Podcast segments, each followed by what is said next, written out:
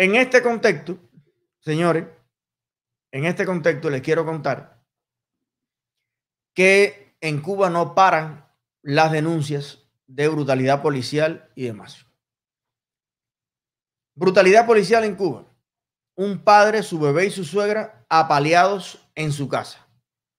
Orlando Hernández Jiménez, padre de familia de 44 años, su bebé de dos años y su suegra de 47 años, recibieron una paliza el pasado sábado 13 de febrero en la calle Rita 276 entre Blume Ramos y San Juan Bosco, en San Miguel del Padrón, La Habana. El pasado sábado la mujer de Orlando Hernández estaba parada en la puerta de la casa con su hijo de dos años, cuando llegó el famoso Tauriano, jefe de sector en la zona de Juanelo, y tras un cruce de palabras empujó a Hernández que inmediatamente le reprochó la falta de respeto.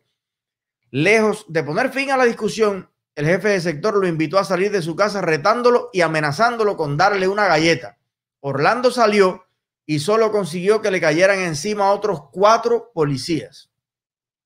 Eran las 9 pm y acababa de empezar el toque de queda. Los agentes de la PNR aparecieron en Juanelo de la nada y la emprendieron a golpes contra la familia de Orlando Hernández. Ahí están las imágenes, se ha estado denunciando y ahí fíjense hasta qué punto, fíjense hasta qué punto fue grave este abuso, que salió lastimado incluso un menor de edad y una mujer negra cubana. A ver, ¿dónde están los defensores de los negros del mundo? ¿Dónde están los que se partían un brazo y se cortaban una nalga? Cuando en Estados Unidos o en cualquier lugar del mundo una persona afrodescendiente sufre un abuso de la policía? ¿Dónde están? ¿Dónde están los artistas? ¿Dónde están los intelectuales? ¿Dónde está la conga de Virulo?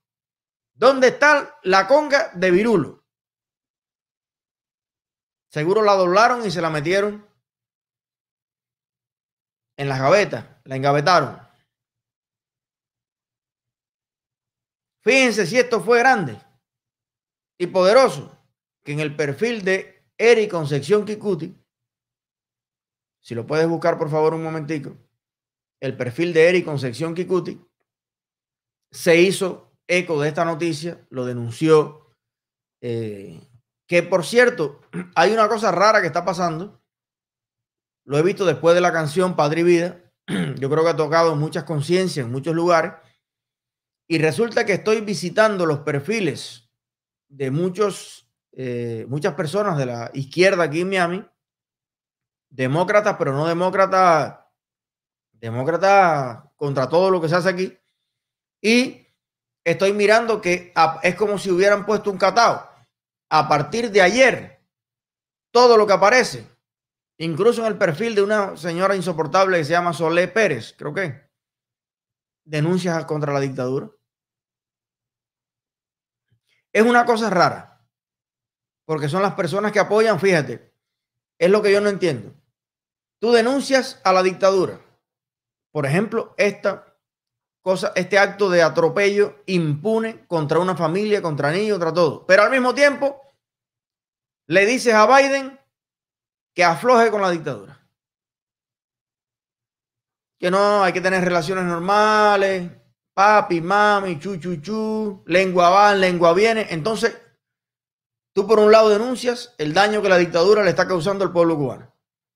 Y cuando alguien viene y dice, me voy a poner del lado del pueblo cubano y vamos a presionar a la dictadura, entonces estás en contra de eso. Entonces, la existencia de la dictadura es la existencia de estos abusos, es la existencia del hambre, es la existencia de las colas, es la existencia de la impunidad con que las autoridades aquí, en, eh, o sea, en Cuba destimbalan a la gente, entonces, entonces no entiendo ciertos comportamientos. Bien, ¿lo tenemos?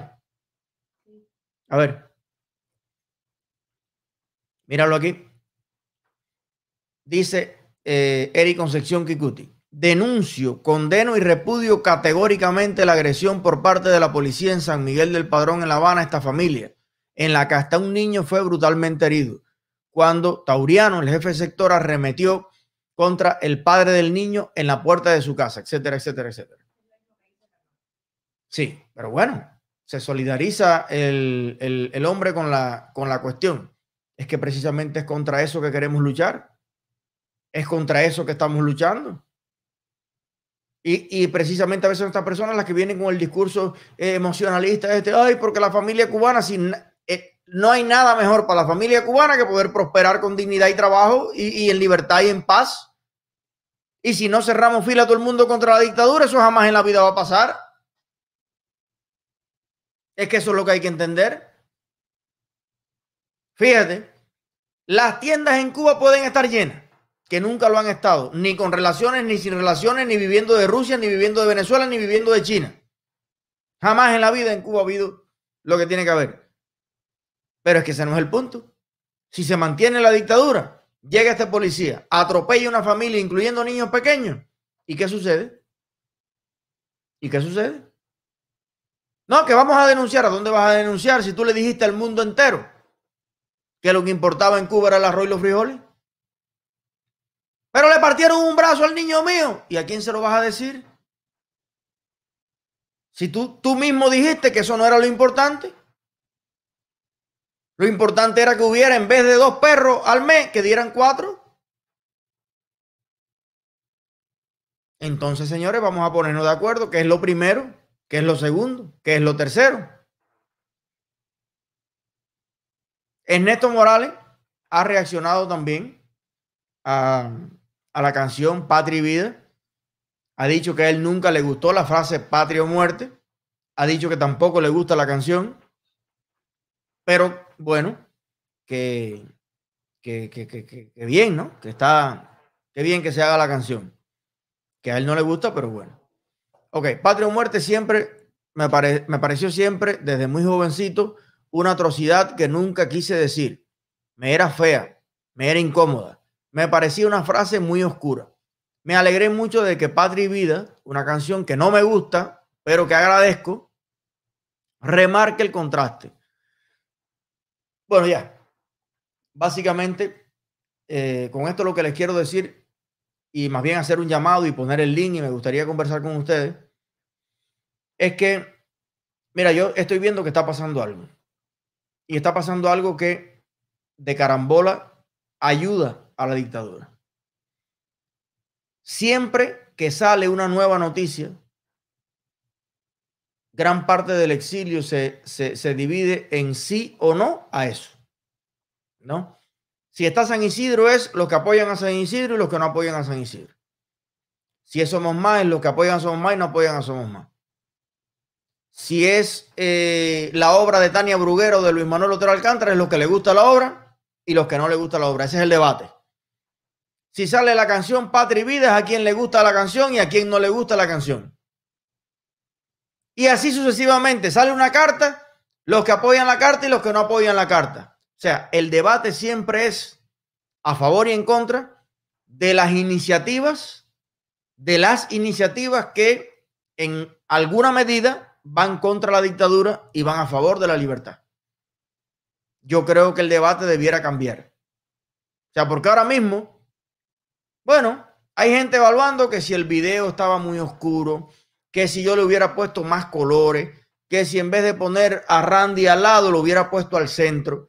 Y entonces las sonoridades musicales ahora tienen que ver por qué siempre se crean debates alternativos.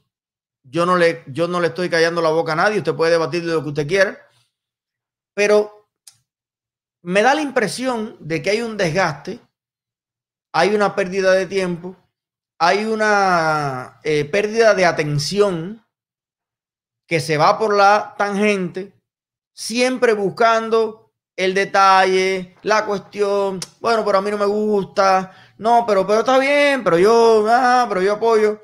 Señor, para mí, si queremos ganar esta pelea, creo yo que el gran debate tiene que ser entre dictadura, que es lo único que pueden ofrecer los comunistas, y toda la demás pluralidad que exista y que es el reflejo innato de una verdadera democracia, de una verdadera nación llena de colores, de pensamientos, de abanicos de color. Entonces, hay un debate que es para mañana, a mi modo de ver, que es en una democracia, usted defienda su ideología, su gusto estético, si usted más a la izquierda, si usted más a la derecha, pero creo que ahora lo más útil sería que todas las personas desde la extrema derecha hasta la extrema izquierda pudiéramos buscar una causa común, que yo creo que la tenemos ante nuestros ojos, que es que en Cuba podamos ser, fíjate, es defender el derecho, el derecho de estar a la derecha, de estar a la izquierda, de estar al centro, de estar donde usted quiera.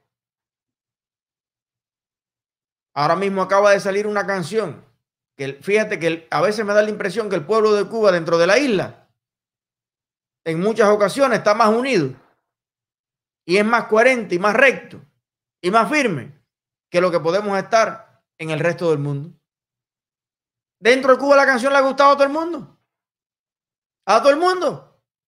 Excepto a Iroel Sánchez, que sin que me lo cuente, ya yo sé que no le va a gustar la canción. Alejandro Javier y los cuatro eh, sanguijuelas comunistas que están chupando de la teta del comunismo y que por supuesto no les gusta nada que vaya contra la tetica de la que están chupando, a los cinco espías, al otro, al otro, excepto a la cúpula del poder comunista en Cuba, que no le interesa lo que le pasa al resto de los cubanos. Todo el mundo está contento. Entonces, si vamos a perder un minuto, una hora, un eso para, para, para escribir, para hacer no sé qué, señores, vamos a conectarnos, vamos a empujar, vamos a apoyar con compromiso, cediendo a veces un poquito, cediendo a veces, centrándonos en la esencia, en el hecho de que se han unido muchos artistas dentro y fuera para hacer algo. Y tratemos, digo yo, es una propuesta, es una idea, yo no tengo cómo forzar a nadie a nada pero tratemos de evitar el desgaste innecesario que en los que a veces caemos cuando estamos viendo el árbol y no estamos viendo el bosque. El contexto, el momento, la esencia de las cosas. De hecho, imagínate ahora cuando salga la película Plantado.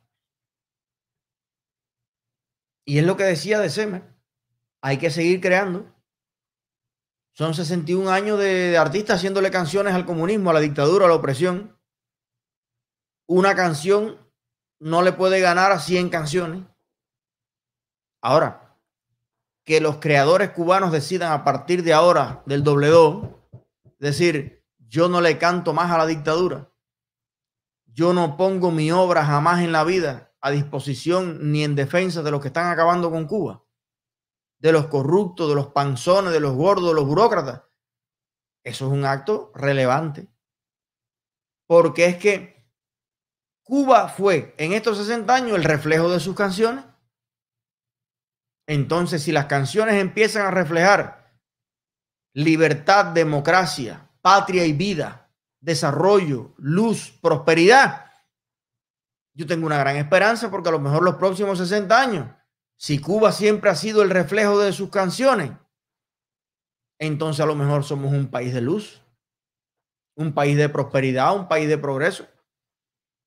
Y para mí eso está por encima absolutamente de cualquier tratamiento de color que haya hecho el editor o la rima de la no sé qué, de la contrapelusa, de la recontra recontrapelusa. Pero bueno, esa es mi manera de ver la, la cuestión.